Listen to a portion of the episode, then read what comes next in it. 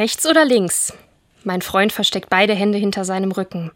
Ich kann mal wieder keine Entscheidung treffen. Diesmal ist es die Frage, was wir zu essen bestellen sollen. Italienisch oder mexikanisch? Grübeln hilft nicht. Ich sage links. Und er zeigt mir die italienische Speisekarte in seiner linken Hand. Hätte ich doch die andere Hand wählen sollen? Nun ist es zu spät. Das war jetzt eine Entscheidung ohne weitreichende Konsequenzen für meine Zukunft oder andere Menschen.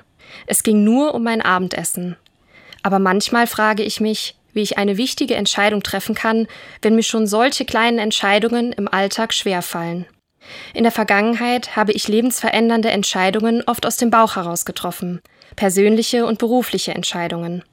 Im Rückblick waren darunter viele gute und einige weniger gute, aber ich konnte damit leben.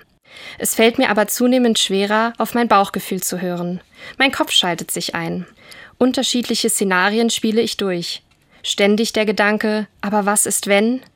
Ich verspüre Verantwortung anderen Menschen gegenüber, die ich beim Treffen meiner Entscheidungen nicht außer Acht lassen will.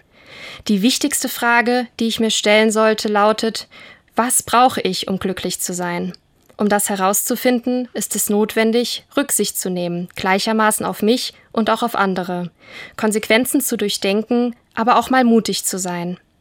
Ich habe mir etwas vorgenommen, nicht mehr den Zufall entscheiden zu lassen, was ich essen werde, sondern bewusst eine Entscheidung zu treffen, vielleicht gründlich durchdacht, vielleicht auch mal ganz spontan aus dem Bauch heraus.